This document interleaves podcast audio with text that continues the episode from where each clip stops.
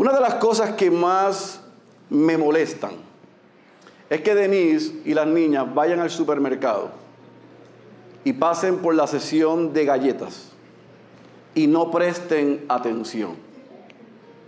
Y tomen el empaque de las galletas que parecen ser Oreos.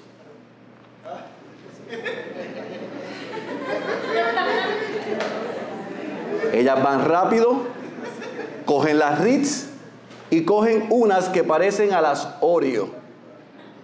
Pero llegan a casa, yo las veo,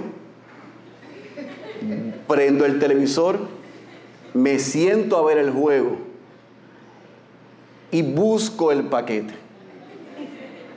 Abro el paquete porque estoy viendo el juego, tomo la galleta, la galleta es redonda, es negra como mi camisa, tiene la crema blanca, pero cuando la pruebo me doy cuenta que es Great Value, no es Oreo.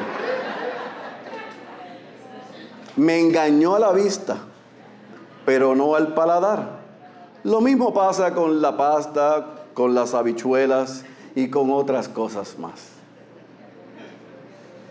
Las imitaciones nunca son iguales al original.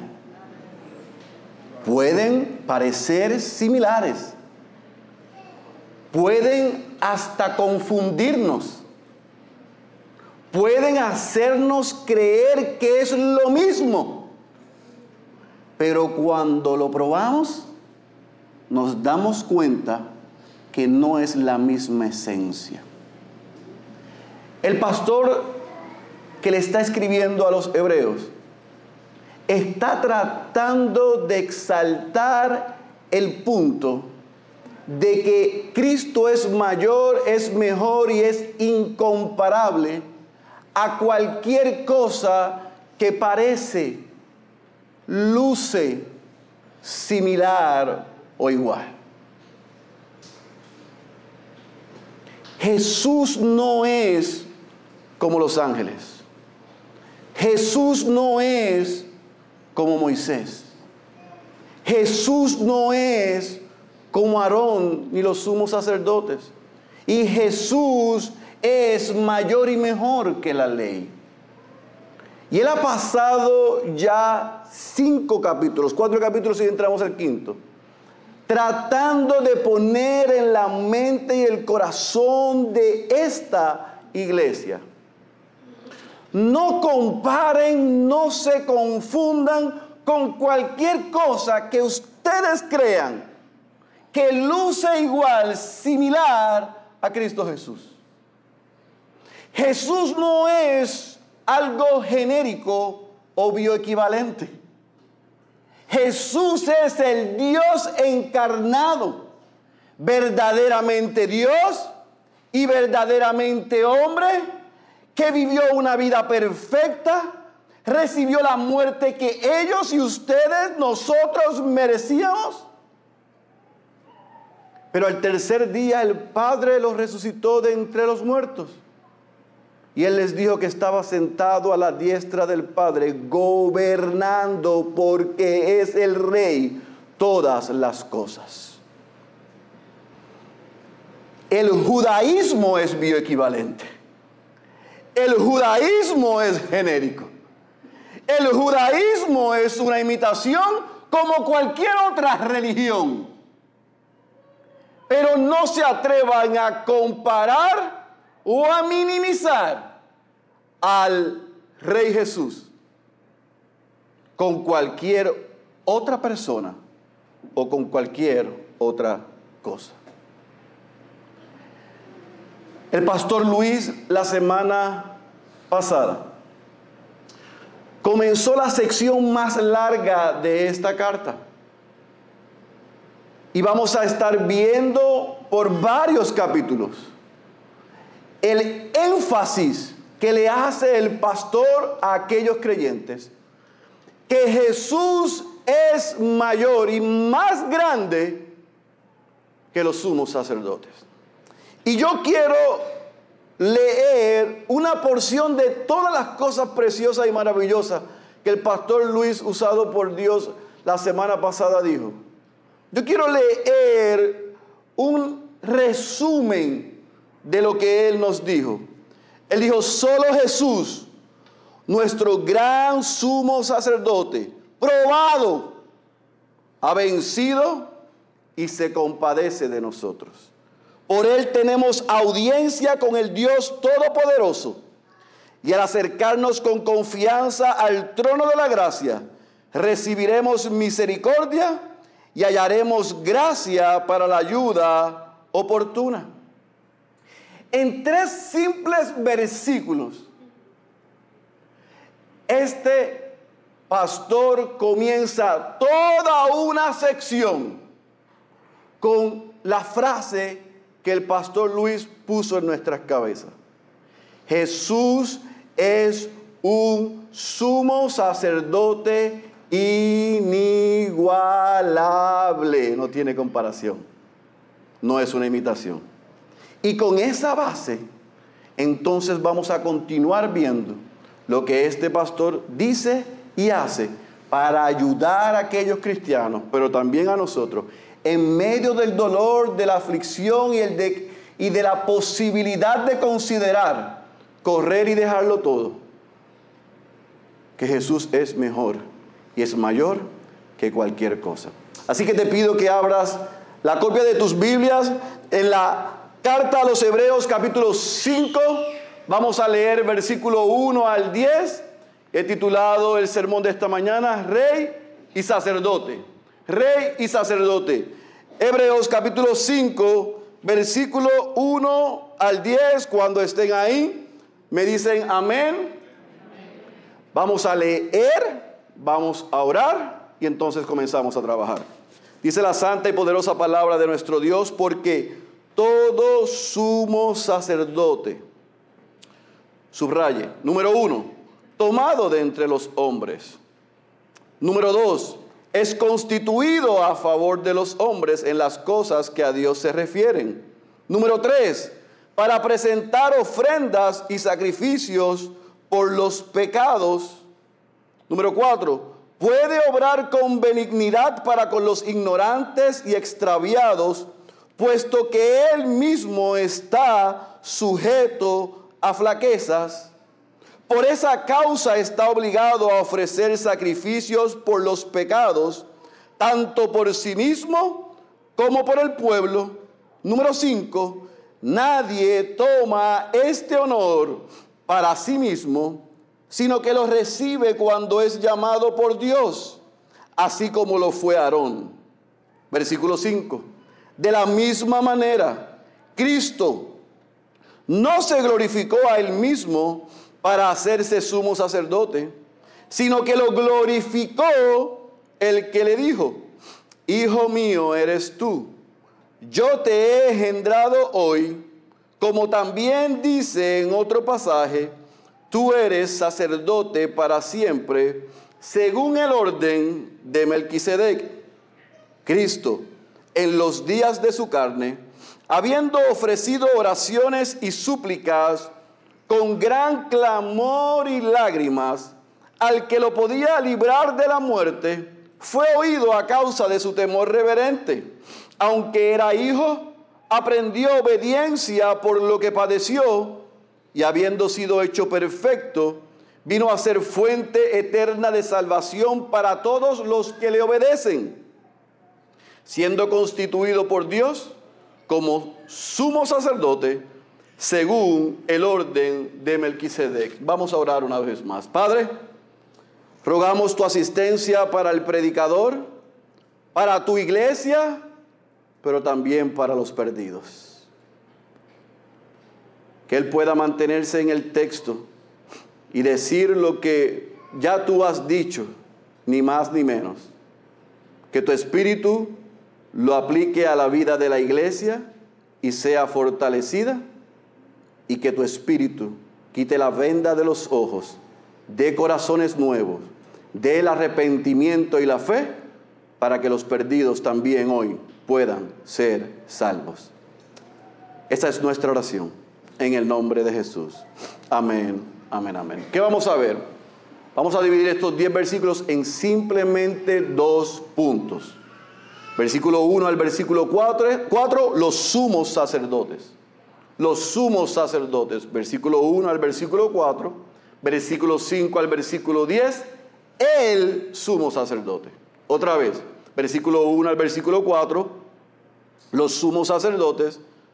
Versículo 5 al versículo 10. Al versículo 10. El sumo sacerdote.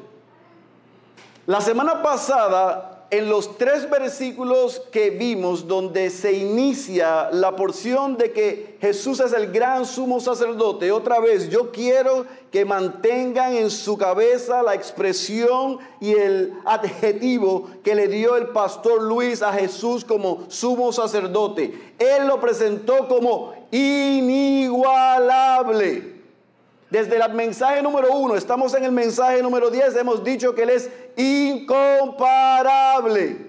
Es incomparable en su función como rey, es incomparable en su función como profeta, es incomparable en su función como sacerdote, como vimos en la introducción en el capítulo 1. Pero ahora en esta sección que comienza, que es la más larga, entendiendo lo que vimos en el versículo 14 al versículo 16, ese sumo sacerdote inigualable fue quien trascendió los cielos, siendo el Hijo de Dios, quien en forma compasiva se identificó con nosotros, pero lo hizo sin pecar.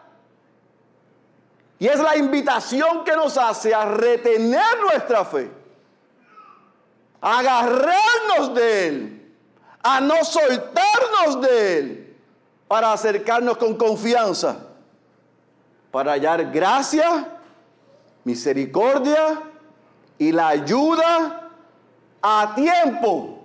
No cuando queremos nosotros, sino cuando la necesitamos. Yo puedo creer que es ahora. El autor de los Hebreos, inspirado por Dios, dice, en el oportuno socorro, cuando Él diga. Ese sacerdote inigualable, quien se identificó con nosotros y quien nos invita a que vayamos a Él con confianza y seguridad y en fe. Ahora el autor lo que hace es que una vez más, escuche bien, una vez más, ante la realidad de que esto es este grupo de cristianos judíos que estaban siendo perseguidos, quienes estaban sufriendo, quienes estaban contemplando regresar atrás para practicar lo que decía el judaísmo. Una vez más el pastor le dice, les voy a hacer un contraste. ¿Recuerdan cuando contrasté a Jesús con los ángeles? ¿Recuerdan cuando contrasté a Jesús con Moisés? Ahora voy a dar un contraste no solamente con Aarón, sino con cualquier sumo sacerdote. ¿Está conmigo? ¿Y qué hace entonces del versículo 1 al versículo 4? Es que Él no minimiza, otra vez, Él no ridiculiza a los hombres que Dios escogió en el Antiguo Testamento, sino que Él explica para luego contrastar quiénes eran ellos y qué hacían. Y del versículo 2 al versículo 4 nosotros vemos que este pastor da ciertas características de estos sumos sacerdotes, estos sacerdotes. Y número uno, él dice, como bien aprendimos hace unos meses, en los 25 mensajes en Éxodo, que estos sumos sacerdotes y estos sacerdotes eran escogidos por Dios. No se escogieron ellos a sí mismos. Eran escogidos por Dios entre los hombres. Esto lo vemos en Éxodo capítulo 28, versículo 1. Cuando Dios escoge a Aarón como sumo sacerdote y a sus hijos como sacerdote. Así que aquí le está reiterando, estos sumos sacerdotes y estos sacerdotes fueron escogidos por Dios de entre los hombres para, número dos, presentarse delante de ellos y delante de Dios. se iban a parar delante de los hombres representándolos, pero delante de Dios para interceder a favor de ellos. Así que número uno, son escogidos por Dios de entre los hombres para representarlos a ellos delante de Dios. Número tres, para presentar ofrendas y también para, presentar sacrificios por los pecados. Fíjense en que no solamente era sacrificio por pecados, también presentaban ofrendas.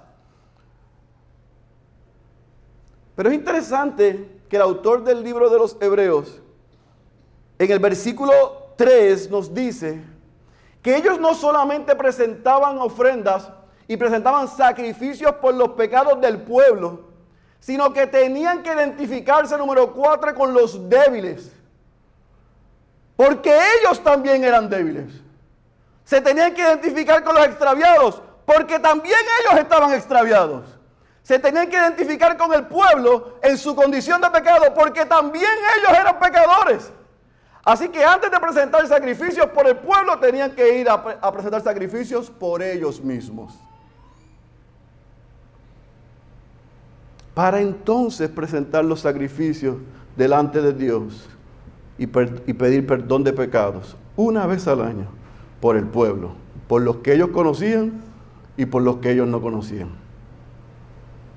Y nos cierra el versículo 4 recordándonos nuevamente, como comienza en el versículo 1 y 2, que ellos recibieron ese honor de ser sacerdotes de parte de Dios. Escuche bien, los sacerdotes no se escogieron a sí mismos, como los pastores no se hacen pastores por sí mismos. Son llamados y escogidos por Dios. Y la historia demuestra que aquellos sacerdotes, aquellos que se quisieron hacer sacerdotes, se la vieron negra. Si no, pregúntele a Coré, si no, pregúntele a Saúl, si no, pregúntele a Usías. Este oficio y esta función, dice el pastor, era escogida por Dios de entre los hombres para representar a los hombres delante de Dios, para presentar ofrendas agradables a Dios, para presentar sacrificios por los pecados de ellos primero, para presentar los pecados del pueblo, y cierra diciéndole, y esos que hacen eso no lo hacen porque ellos quieren, lo hacen porque fueron escogidos por Dios. Y nosotros vimos en Éxodo, no lo tengo que ampliar, que ese ejercicio sacerdotal viene de la línea levítica de los hijos de Aarón en adelante. Así que cualquier otro que quisiera participar de ese oficio, si no era parte de este linaje, de esta familia y de este llamado, no lo podía hacer. ¿Están conmigo, iglesia?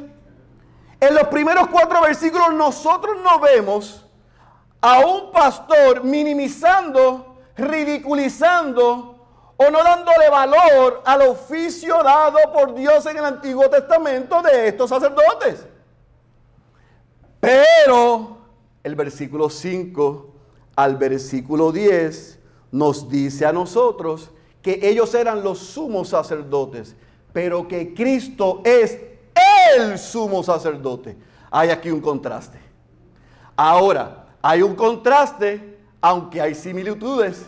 Y desde el versículo 5 en adelante usted ve que el autor nos dice a nosotros que Cristo, el gran sumo sacerdote, tampoco se escogió a sí mismo para ser sacerdote, sino que fue escogido por Dios. Primero siendo el Hijo eterno, como nos dice a nosotros el Salmo capítulo 2, versículo 7. Y no solamente eso, sino que fue escogido por Dios siendo el Hijo eterno para ser el sumo sacerdote, escuche bien, para siempre. Como dice el Salmo 110, versículo 4. Y usted debe decir, ¿y por qué eso es importante? ¿Por qué el autor del libro de los Hebreos se ve en la necesidad de presentar y expresar que Cristo es el sumo sacerdote para siempre? Porque los sacerdotes tenían su tiempo en el oficio. Cristo es, fue, es y será el gran sumo sacerdote para siempre. Él dice, fue escogido por Dios, igual que ellos, pero su oficio sacerdotal, aún siendo el rey, es ser el sumo sacerdote que dio su vida por nosotros y está sentado a la diestra del Padre intercediendo por nosotros. Y entonces, ¿qué es lo que hace el autor que a muchos los ha confundido cuando leen del capítulo 5 en adelante esta sección? Y es que él trae y menciona a un personaje misterioso llamado Melquisedec. Y si usted quiere saber quién es Melquisedec, siga viniendo porque el capítulo 7 yo voy a desempacar quién es Melquisedec. Bueno, lo que nos da la escritura para desempacar de Melquisedec. Y eso es en el capítulo 7. Léalo, no vaya a Google, venga conmigo y lo estudiamos juntos. Pero hasta ahora, ¿qué yo puedo decir de, de Melquisedec? ¿Por qué se menciona aquí? ¿Qué lugar tiene en la historia de los judíos para que este pastor se viese en la necesidad de mencionar que Jesús viene del orden, no del linaje, él viene del linaje de David, del, orden de Melquisedec. Y esto es lo que yo quiero que usted ah, entienda. No esté buscando en el teléfono Melquisedec ahora, ¿ok? Ni haga como yo y que me empiece a mirar las notas de abajo. Míreme a mí, enfóquese en mí, ¿ok? ¿Qué representaba Melquisedec para los judíos? Melquisedec es mencionado en Génesis y en Salmos. Pero en el contexto de Génesis capítulo 14, versículo 18, es mencionado como el rey de Salem, quien también fungía como sacerdote en su encuentro con Abraham. ¿Estamos claros hasta ahí? En el capítulo 7 lo explico completo, pero esto es lo que quiero que entiendan. Cuando los judíos pensaban en Melquisedec, esto es lo que ellos pensaban. Que este personaje misterioso que apareció en la vida de Abraham iba a regresar en el futuro, escuche bien, e iba como sacerdote a ofrecer expiación de pecados y a inaugurar el reino de Dios. Eso es lo que creían los judíos. Así que ellos tomaron no solamente a los ángeles y lo colocaron en lugares incorrectos. Ellos no solamente tomaron a Moisés y lo pusieron en un lugar incorrecto, sino que tomaron a este personaje Melquisedec que no tenemos historia, genealogía ni nada de él. Y por su acción como rey y como sacerdote ante el pueblo judío, por su padre Abraham, ellos guardaban la esperanza de que en el futuro él iba como sacerdote a expiar sus pecados, a ofrecer sacrificios para expiación de pecados e a inaugurar el reino de Dios. ¿Qué es lo que hace este pastor? Le dice, no, no es él, no es Melquisedec. Viene uno en el orden de Melquisedec que es el Rey de Reyes y el Señor de Señores, el Dios encarnado, quien vivió la vida perfecta y recibió la muerte una vez y para siempre para expiación de pecados y el Padre al tercer día lo resucitó entre los muertos y está sentado a la diestra del Padre hoy intercediendo por ustedes y ha prometido que regresará y hará todas las cosas nuevas de una vez y para siempre. No es Melquisedec. Es el Dios encarnado, nuestro Señor Jesucristo. ¿Lo entendió? Si tiene dudas, venga al 7. Ahora, Dicho eso, ¿por qué es importante que nosotros entendamos ese personaje? Porque ese personaje a quien ellos habían dado tanta relevancia e importancia, había creado en los corazones de los judíos cuestionar el sacerdocio, la obra de Jesús. Y un comentarista dijo, al citar el Salmo 2.7 y el Salmo 110.4, este pastor demostró que las esperanzas que Israel había puesto en Melquisedec en realidad se cumplirían con la dinastía de David. Así que Dios mismo designó a Jesús para ser real sumo sacerdote según el orden de Melquisedec. Como tal, escuche bien, Jesús se convirtió en la fuente de salvación eterna para todos los que le obedecen, no Melquisedec. Si van a poner su confianza y esperanza hacia el futuro, no puede estar mirando el pasado tienen que estar mirando la obra consumada de Cristo en la cruz y su poder. Y no solamente el poder de la cruz, sino el poder que lo resucitó de entre los muertos y lo tiene hoy reinando sobre todos y sobre todas las cosas. Y como si fuese poco, ese sacerdote inigualable viene entonces del versículo 7 al versículo 9 este pastor y les muestra a su iglesia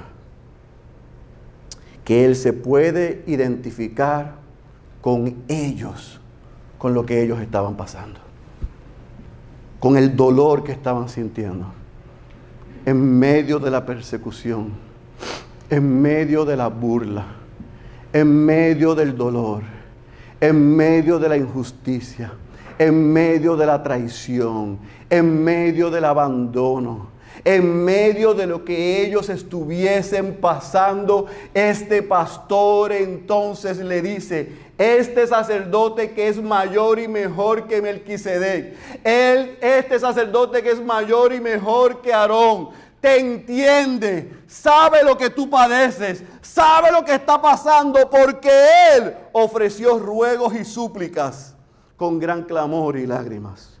Al que lo podía librar de la muerte quien lo escuchó por su temor reverente, no para escapar de la voluntad de Dios, sino para aceptarla. Y el Padre lo escuchó. Jesús no dijo y no clamó ni en Getsemaní ni en el Gólgota para no aceptar la voluntad de Dios. No, clamó para aceptar lo que Dios había designado hacer. Ese que sufrió todas las cosas que tú y yo pasamos ese que lo abandonaron, a ese que traicionaron, a ese que lo vituperaron, a ese que lo hicieron pedazos, ese clamó con lágrimas al único que lo podía rescatar. Y lo hizo no demandando, lo hizo con temor reverente. Y dice el texto en el versículo 9 que en medio de ese sufrimiento, por lo que padeció, escuche bien, subraya esta expresión, aprendió obediencia.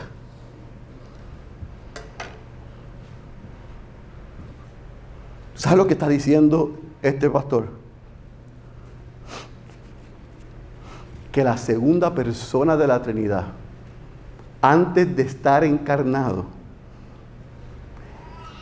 en la gloria, y donde reinaba, no había tenido la necesidad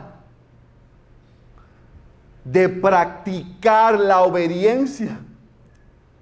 Porque Él es Dios. Pero cuando se hace hombre, en medio de su padecimiento, en medio de su dolor, en medio de la injusticia, él aprendió a obedecer la voluntad de su padre. Y le dijo, que no se haga lo que yo quiero, sino lo que tú quieres. Y eso pasó no solamente para que él aprendiese obediencia en su verdadera humanidad, sino que eso pasó para poder compadecerse de nosotros. Cuando tú y yo estamos luchando, cuando a ti y a mí se nos hace difícil, cuando nosotros vamos a familiares, hermanos y amigos y le contamos lo que nos sucede y sentimos que no nos entienden, hay uno que nos entiende a la perfección. Porque pasó por todo, pero como aprendimos la semana pasada, no pecó. Y ese, en el día difícil, en el día de la prueba, en el día del dolor, en el día del abandono, en el día de la traición, en el día de la angustia, en el día de la enfermedad, en el día de la, de la prueba, lo que sea que podamos experimentar, hay uno que nos entiende a la perfección. Eso es una gran noticia. Amados, ningún sumo sacerdote podía entender el pueblo judío, solo Cristo. Ningún sacerdote humano podía entender el dolor que ellos estaban pasando y la angustia, las ganas de correr, solo Cristo. Ninguno puede entender lo que tú y yo estamos pasando, solo Cristo. Y eso es una gran y una buena noticia. Solo Cristo. Solo Cristo puede sostenernos en el día malo, en el día difícil, en el día de la prueba. Solo Cristo.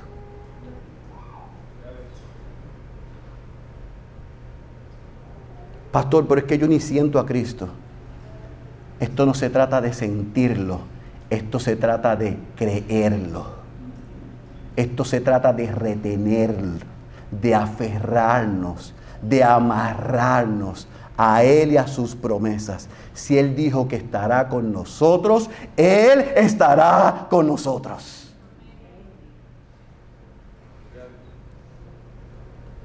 ¿Lo entendamos o no lo entendamos? Lo sintamos o no lo sintamos. Él está con nosotros. Así que, ¿cómo aterrizamos esto a nosotros?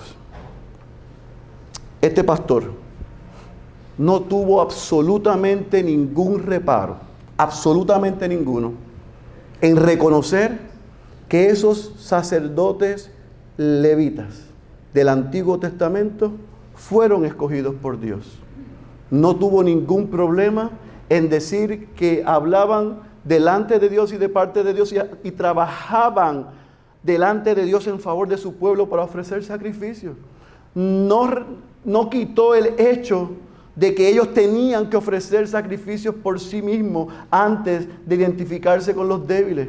No quitó que ellos hicieron un trabajo espectacular. Lo que hizo fue que contrastó y resaltó que Jesús es inigualable porque, porque Él es incomparable. Ese sumo sacerdote que dio su vida una vez y para siempre, no cada vez que tú pecas, no una vez a la semana, no una vez al mes, no una vez al año, una sola vez y para siempre, para quitar, para cubrir, para perdonar, para limpiar nuestro pasado nuestro presente y nuestros futuros pecados.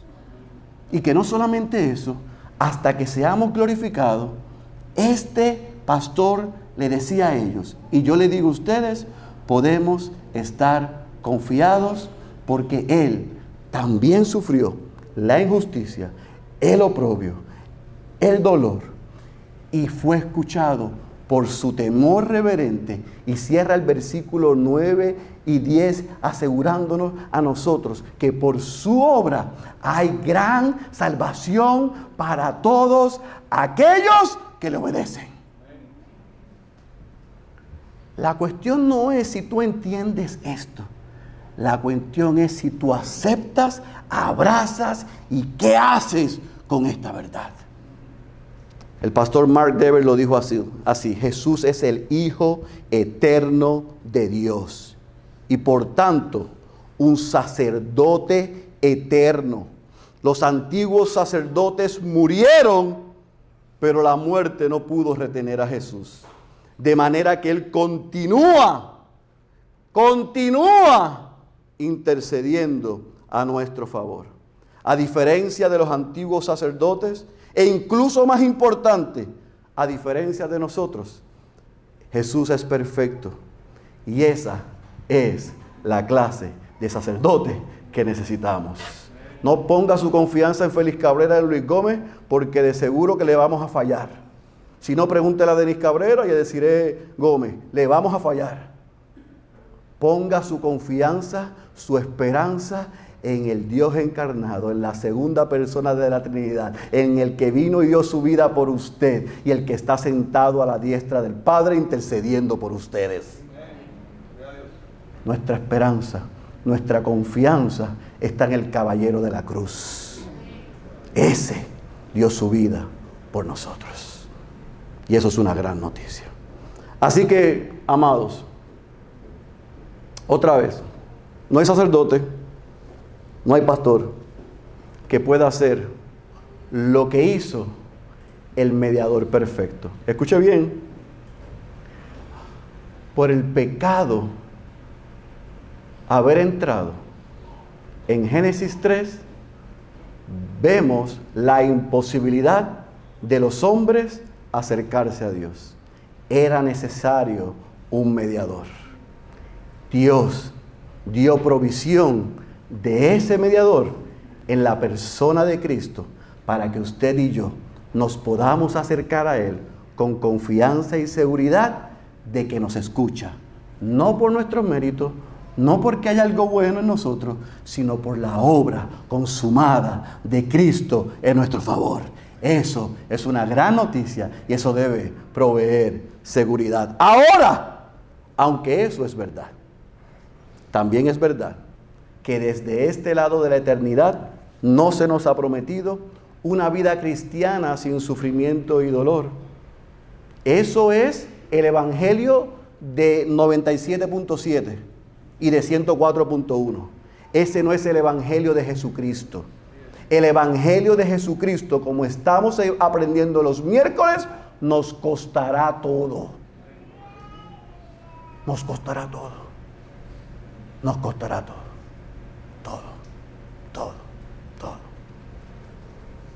Todo. Todo. La Biblia nunca nos promete un peregrinaje cristiano sin sufrimiento. Si no podemos leer 1 de Tesalonicenses 3:3, donde el apóstol Pablo nos garantiza que pasaremos por tribulaciones.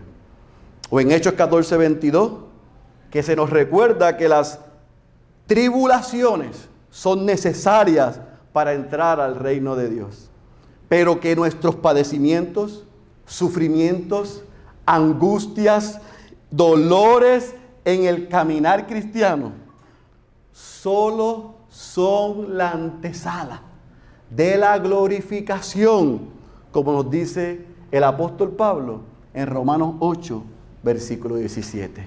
Ese que es el perfecto rey, también es el gran sumo sacerdote Aquellos esperaban al rey Melquisedec y al sacerdote Melquisedec. Los que estamos aquí sentados hemos experimentado la bondad, la gracia y la misericordia del Rey de Reyes y Señor de Señores, nuestro Señor Jesucristo, quien dio su vida por nosotros. Y porque estamos salvos, estamos seguros y estamos expectantes, como cerramos hace unas semanas la carta la primera carta de Pedro, que después de que hayamos sufrido un poco de tiempo, el Dios de toda gracia, que nos llamó a su gloria eterna en Cristo, Él mismo nos perfeccionará, nos afirmará, nos fortalecerá y nos establecerá. A Él sea el dominio por los siglos de los siglos. Amén. Hay uno que nos entiende, hay uno que nos sostiene y hay uno que ha prometido que esto es momentáneo y nos hará mejores cristianos. Si estás en Cristo, eso es una gran noticia. Adelante, confía, depende y descansa. Cristo venció y nosotros venceremos. Si no estás en Cristo, eso es una mala noticia.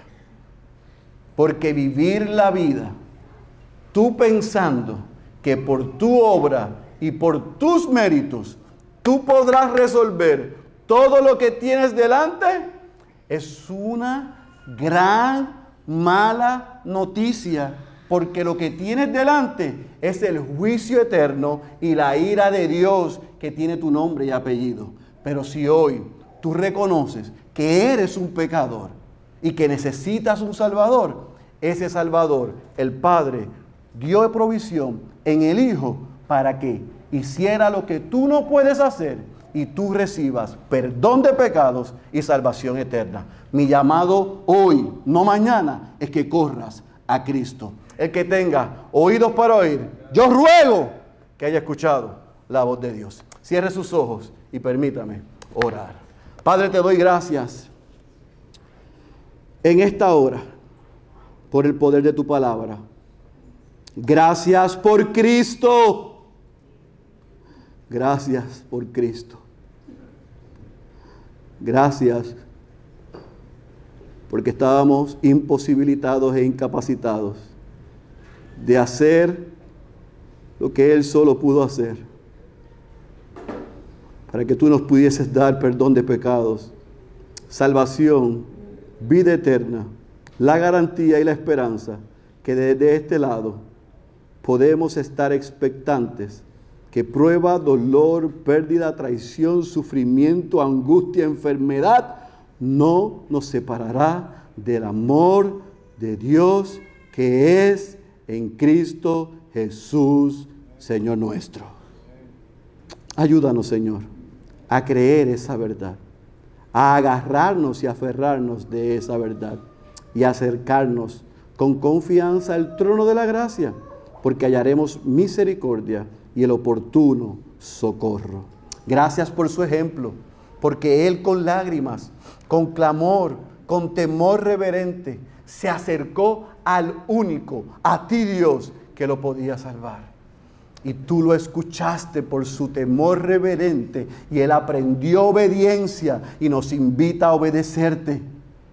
Gracias, porque por su obediencia pudimos obtener salvación, pero tú demandas hoy también, Dios, que seamos obedientes a tu palabra. Así que ayúdanos a los que estamos en Cristo, a los que somos tu iglesia, a los que somos tu casa, a los que somos tu pueblo, seguir aprendiendo la grandeza, la majestuosidad, lo incomparable y lo inigualable que es el rey, el profeta y el sumo sacerdote, Cristo Jesús, quien no tiene comparación y por su obra en la cruz nos promete que no importa lo que nos suceda, eso nos perfeccionará, pero producirá en nosotros un eterno peso de gloria. Así que ayúdanos a vivir agarrados de esa promesa, pase lo que pase. En el nombre de Jesús. Amén.